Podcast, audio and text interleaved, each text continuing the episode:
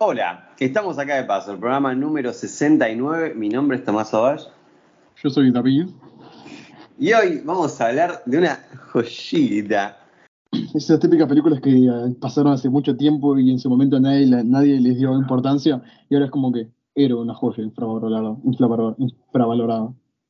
Algo así. No, bueno, en su momento sí fue recontravalorada. De hecho, creo que ganó un Oscar y todo. Bien merecido. Pero vamos a, vamos a recapitular, vamos a hablar de Le Ratatouille. Película de la infancia, ya te diría película de culto, ¿eh? junto a creadora de memes y memes. Eh, son esas pelis.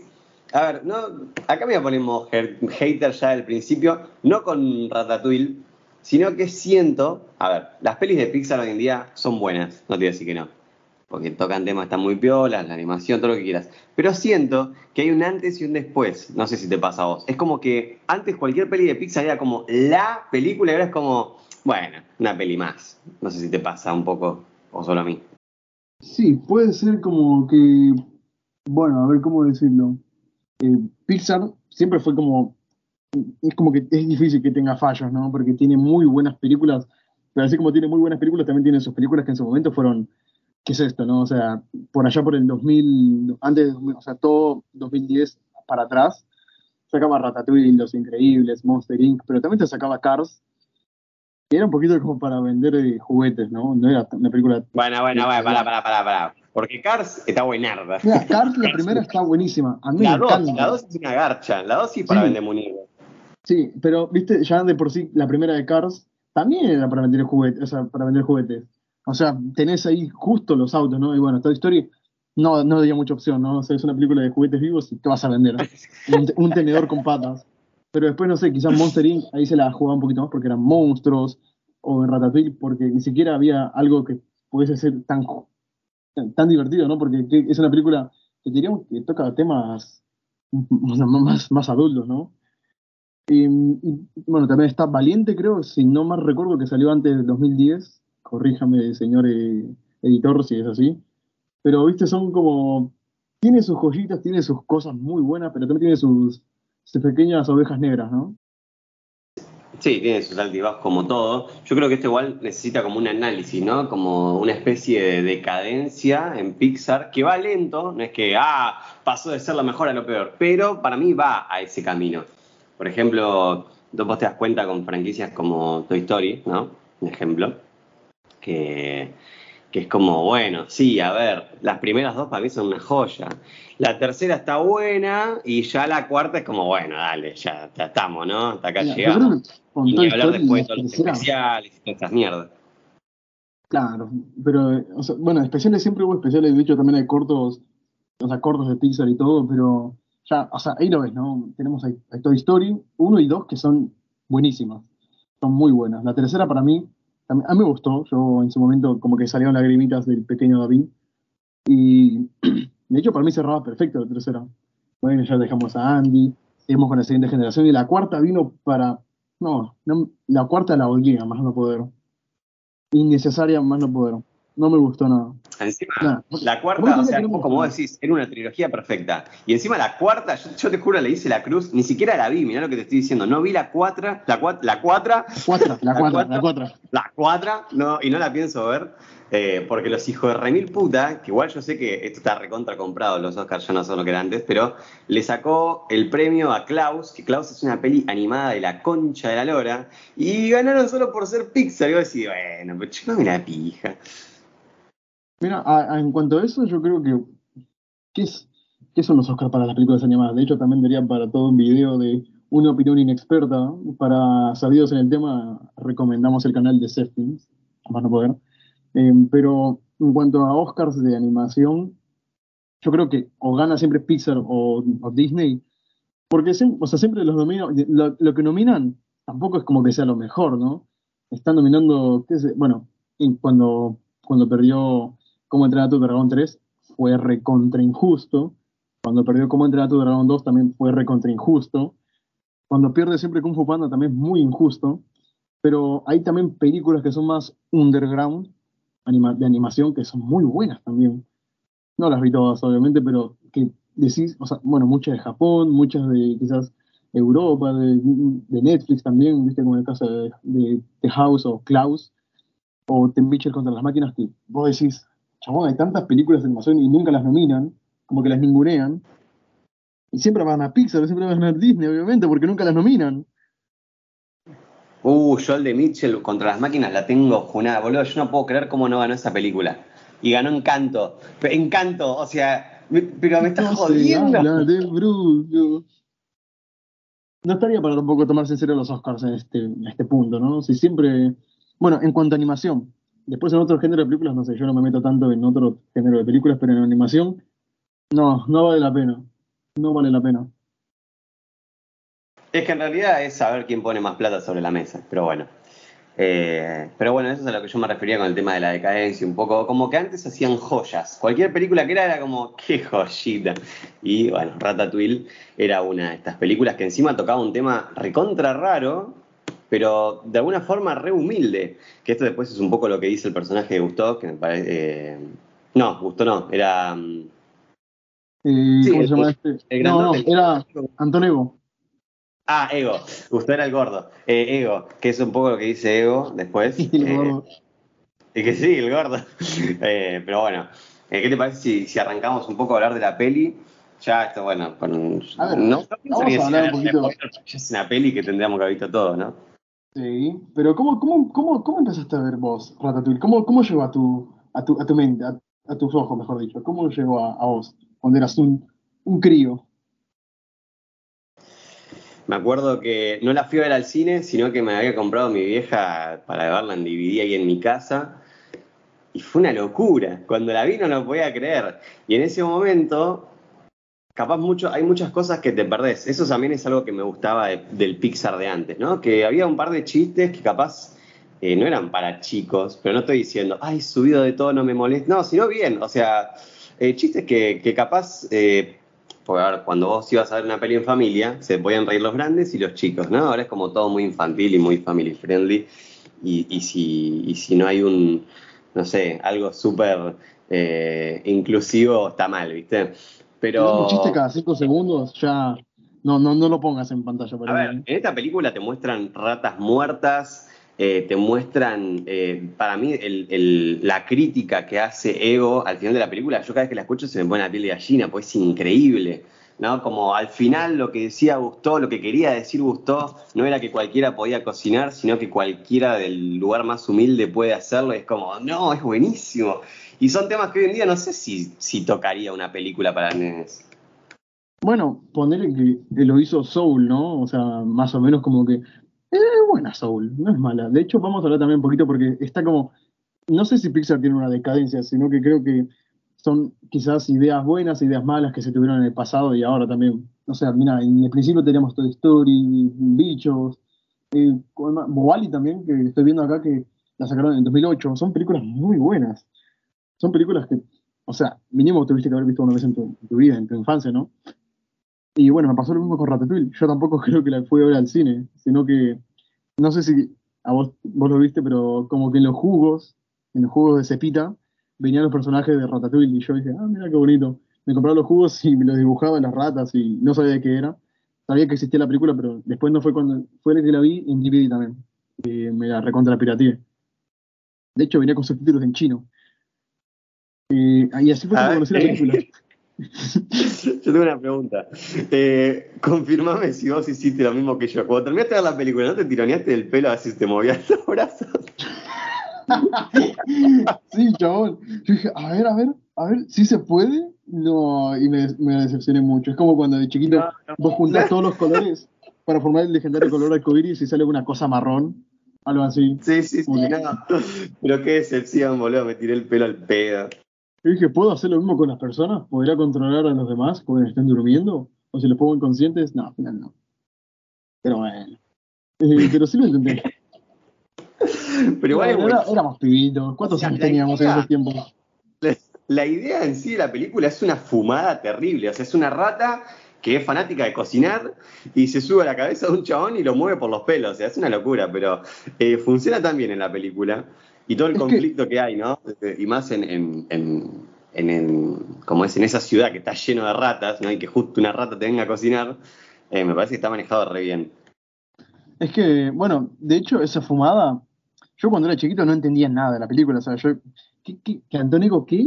¿Que un, cualquiera puede cocinar? ¿Que qué? No, yo la veía porque, aparte de que la película tocaba temas muy serios que recién ahora podemos, o bueno, puedo puedo visualizar un poquito, en su momento yo la veía porque a mí me gustaba y me, me mataba de risa, ¿no? Me gustaba cómo la rata controlaba a este tipo y siempre que se equivocaba le mordía, o cuando el chabón este se quedaba dormido, como que hablaba con la, con la que le gustaba, con Renata, y la otra como que me entendía todo y ¡pam! Le, le pegaba una cachetada, o le salía todo mal a, a Linguini, es como que mm, a mí me gustaba la película. O siempre, esas cosas que, no sé si te pasa a vos que me gustan de algunas películas, es cuando vos te pones en los zapatos de poner un personaje que es chiquito, ya sea una rata o ya sea un hombre en miniatura, ¿no? Como ver cómo interactúa con su entorno, no sé, en vez de la mesa ser eh, una mesa, es una tapita, o en vez del vaso ser un vaso, es una tapita también, ¿no? O qué sé yo, los barcos son botellas. Esa cosa que a mí me gusta. Sí, son tapitas, ¿viste? Y los barcos son tapitas. Tapitas. También cuando era más chico lo, lo, que me hipnotizaba de la película y me resultaba muy atractivo eran las comidas que se hacían y, y lo de alguna forma lo realista que eran, ¿no? Como por ejemplo a mí el, el plato que le hace a, a, Ego es el plato que siempre quise comer y no sé cómo hacerlo, ¿viste? Bueno, ahora en, YouTube creo que hay un montón de tutoriales, pero a mí no me, no, no me, gustaba mucho, no se me antojaba tanto el plato que le servía a Ego. O sea, sí se veía rico y todo, pero no me gusta mucho. Quizás son como esos platos que dicen, oh, este es un, un, no sé, qué sé yo, un caviar del 87 fermentado en no sé qué cosa, lo probás y sabe a caca. Pero como es refinado, entonces, bueno, vas a tener que decir que, oh, sí, qué rico, ¿no? Quizás fue, no, no sé, quizás estoy diciendo cualquier cosa, pero... ¿Por qué me cagaba de risa? A mí me da mucha risa el personaje de, ¿cómo se llamaba el enanito? El, no me acuerdo el nombre. Eh, Skinner. Skinner. Ah, sí, el chef Skinner, ¿no? A mí me daba risa Skinner, que en ese momento, viste, vos decís, uy, qué chabón sorete. Pero vos, ahora viéndolo grande, vos decís, pobre chabón, le cagaron la vida. O sea, el chabón literalmente estaba limpiando la cocina, ¿entendés? De las ratas, de las plagas. Y es como, le cagaron la carrera al pobre loco. Y bueno, dentro de todo, lo que hacía, a ver, es feo, ¿no? Como era tu mejor amigo y lo comenzás a explotar como una marca reconocible a nivel mundial después de su muerte. Pero dentro de todo estaba manteniendo a flote el restaurante. O sea que ponerle malas, malas intenciones no tenía tampoco. Y después, bueno, se revela de que sí, lo quería, lo quería, lo quería cagar a Linguini, o sea, no quería que tuviese legado, no quería que lo reconocieran, que lo reconocieran que era el hijo de Gusto. Y un poquito como que decías, bueno, acá sí se pinta más como villano. Pero como, como, pero como vos ya sabés, acá en esta película, en esta película no hay villano. No, no es como que hay un villano claro. No, no, no. La única, el único villano es la crítica. pero. Es villano, pero villano entre comillas, porque tampoco es tan villano. No, pero es villano. O sea, no lo considero un villano. O sea, yo viendo no digo, ah, es malo el chabón. Es una rata, o sea, tampoco vos ves una rata y la matás, boludo, que te vas a poner a pensar que quiere cocinar. Por esto yo siempre lo llevo como a la vida real, ¿no? O sea, el chabón lo único que quería hacer era limpiar la cocina de las ratas. Pero bueno. De hecho, lo que cualquier persona haría. Claro, boludo. Y más tiene un restaurante sabiendo que puede quebrar a la mierda. Y, y después me, me, me, gustaba mucho el inicio. En la vieja me daba mucha risa cuando la vieja empezaba los escopetazos, que rompía sí. toda la casa. que caía todo el techo y ¡pum! En la vieja tenía un montón de, de veneno para ratas, de escopetas, o sea, todo, toda la casa llena de trama para ratas. Y al final tenía un montón de ratas, pero en el techo. Y decís, dale, ¿en serio? No, cu cuando cae la araña o el techo, no me acuerdo, que están todas las ratas ahí. ¡Ay, qué asco! o sea, es que la impresión. O sea, vos imaginate esto en la vida real. Tipo, te cae el techo y está lleno de ratas. Es un asco, boludo. Entonces, corran, huyan a los botes. Bueno, épica la película. Estaban re preparadas, ¿viste? De principio a fin. Sí, aparte el papá era, eh, no sé si se dieron cuenta, pero es un estratega, pero el chabón lo tiene toda planeada. Cuando están en la cocina, o sea, cuando, ya al final, da, spoiler, ¿no? Y cuando están al final cocinando todas las ratas, sin querer entra, entra un agente de salubridad para checar si está todo bien en la cocina, ¿no? Y dice, es el jefe de salubridad, que no escape, vamos a avisar a la prensa. Dice, escuadrón, Delta, escuadrón Delta, operación escuadrón Delta, ¿viste? Y manda todas las ratas y los trae, o sea, recontra organizadas. El chabón era alto crack. Boludo, aparte, la escena de las ratas subiéndole por el parabrisas, qué carajo. Sí, qué turbina. No, imagínate. A ver, eh, en, el, en este universo, tipo, no pueden hablar los humanos con ratas. Pero imagínate que vos sos el inspector y entras y se escucha el y tipo te empiezan a correr un montón de ratas. Como. Es aparte eso pasa, ¿no? Cuando la vieja está a punto de dispararle a Remy y a Emil, y ellos como que están hablando, Emil, balanceate, que dice. No. Ay, no, qué buena peli, man. Claro, claro. Porque si, aparte, me estoy dando cuenta que la película salió en 2007, o sea que cuando salió yo tenía 6 años, era, era, era muy joven. Era, era un enano, un pendejito. Ya pasaron como risa. 13 años. Ah, o la parte, a mí me gustaba mucho la rata que acá como eh, datazo express, como curiosidad, eh, la rata esa mamadísima que había, eh, tiene una etiqueta, viste, como si fuese una especie de arito, ¿no? Pero en realidad eso es porque era una prueba, una rata de laboratorio y eso explica el por qué estaba tan mamada. Ah. Me vi la peli como 20 veces y nunca me di cuenta de que tenía una etiqueta. Te lo juro. Sí, y después hablando de, de la- de lo organizadas que estaban, me encanta cuando entra Linguini a la cocina, que prende la luz y todas las ratas se meten en la cerámica negra para camuflarse. Ah, sí.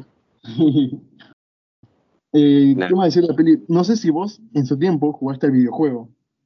La Play 2. Pero por supuesto, y quería llegar a este tema, que Bueno. quiero decir que, en mi opinión, es uno de los pocos juegos que expande el universo de esta película. Porque viste que hay muchos juegos que son juegos para vender y ya está. Este te contaba, te contaba un montón de cosas más. Te cuentaba. ¿Te te contaba? Eh, no, pero el juego me parecía buenísimo porque te contaba y te mostraba un montón de cosas nuevas. Por ejemplo, me acuerdo que había unas misiones en el que ibas al mercado, ¿viste? Y igual también te tengo que decir que el juego lo jugué hace muchísimos, pero muchísimos años. Y, y había algunas misiones que capaz tenías que meterte en la cocina. Y, eso está buenísimo porque veías mucho más del- de, los escenarios y de París en general. Eh, y era genial, la verdad que era genial el juego. Eras- había niveles que eran re complicados. Y pone, también me acordaba, me acuerdo que, que te mostraba qué pasaba con Remy, viste, cuando se separaba de la manada, por así decirlo, en, el barquito de la vieja. Sí. Y había un montón de misiones así que estaban buenísimas. No, sí, el juego, como te digo, me, encan- me encantó en su momento, me sigue encantando. De hecho, no sé, estoy pensando en comprármelo quizás para computadora, porque el juego lo quiero volver a jugar, obviamente. Porque lo veo, no sé, ahora yo para recordarlo lo veo así en gameplays de YouTube, y todos en los comentarios en inglés, obviamente ponen, oh, este juego es mi infancia. Y sí es la infancia, porque es muy bueno el juego. ¿Me entendés? Era, era re divertido. O- Me acuerdo cuando vos te morías, creo, como que caías, caías inconsciente y entrabas a un mundo de sueños y había un montón de frutas y como plataformas, pero de comidas, era genial todo. O cuando Sí, misiones secundarias, sí, chaval, qué buen juego. Muy bueno. Sí, sí. Me acuerdo que lo que más odiaba eran eh, como que había una especie de langostas en las cocinas que te mataban, viste, Los- las hornallas sí. que se prendían. Sí, sí, sí. De hecho, como te digo, a mí para el juego, a menos para mí cuando era más chiquito, se me hacía muy complicado. Las partes en las que tenías que cocinar, es como que, ¿cómo hago esto? Es imposible. Ni imagínate llegar al ¿te final. boludo? Que tenías que tirar los condimentos, era buenísimo. Ajá, tenías que tirar condimentos, tenías que, creo que preparar los platos con lo que te decía, eh, tenías que prender o encender la cocina, no sé, un montón de cosas que era muy bueno el juego. O yo lo recuerdo con mucho cariño. Sí, era buenísimo. Aparte, era, ahora que lo, que lo pienso, era recontra. eh, tipo, un montón de, de juegos, juegos, tipo era multiplataforma, de cocina. eh, en algún momento era, era, te diría que, no sé, acción, era re variado el juego. Parecía como un casi un mundo abierto, te podría decir, porque vos podías ir por cualquier lugar, o sea, tenías, tenías las misiones, la misión principal y las misiones secundarias. Tipo, qué sé yo, conseguir tanta cantidad de quesitos, no me acuerdo bien el juego, pero yo lo quiero volver a instalar. Pero, pero la peli, la verdad que está muy buena, la animación es una joyita. Los personajes, lo, lo único que capaz me, me sobra un poco son los personajes secundarios que funcionan, pero no hacen mucho más. Eh, Bueno, es verdad, ¿no? Lo- bueno, los demás cocineros de la cocina, valga la redundancia, claro. casi ni aparecen o ni hablan. O las ratas, lo- lo- la familia de Remy, más allá de unos, bueno, de sus primeras escenas, no hacen tampoco tanto hasta el final. ¿no? Che, ¿sabes que ahora que lo pienso, en ningún momento apareció una rata hembra? Mm, en el juego, en el juego se aparece una rata hembra. No sé si te acordás. Que te ayudaba, creo. Como que te guiaba. No me acuerdo, che. Pero es verdad, nunca vemos una rata hembra, ni siquiera la mamá de Remy, ni una mención, ni nada. Seguramente había, seguramente, pero nunca la vimos. Y, bueno, la verdad que la peli a medida que va avanzando, para mí hay un cambio terrible de, tono y de todo cuando aparece Ego. Aparece Ego y la peli es otra peli diferente, no sé si te pasa. Sí, como que yo te meto más presión, o sea, pasa de ser todo como felicidad, ¿no? O el día a día de, de la fama, a ser, bueno, ya está, vení, cociname, a ver qué te hundo más. Sí, sí, y para mí, desde el momento en que llega Ego, eh, ahí cuando empieza toda mi parte favorita de la película. Porque tenés por un lado, bueno, toda esta cosa con el, de seguridad, de higiene, no sé, el inspector de seguridad, ¿cómo se llama? El inspector. El inspector, eh, sí. Al otro rompiendo las bolas para, para hacer que de alguna forma quiebren, ¿no? Y tenés a Ego, ahí dando vuelta y, toda la presión que se siente. Y, me encanta este cuando Ego prueba el, plato, ¿no? Que, a ver, más allá de que viaja al pasado, porque estaba buenísimo, eh, que ahí Ego tipo, se refascina y, y, tenés este plano de la lapicera cayéndose y todo, que es genial. Eh, a mí me mata cuando le dice que quiere conocer al chef, ¿no? Y le dicen como, si quieres conocer al chef, tenés que esperar a que todos los comensales se vayan.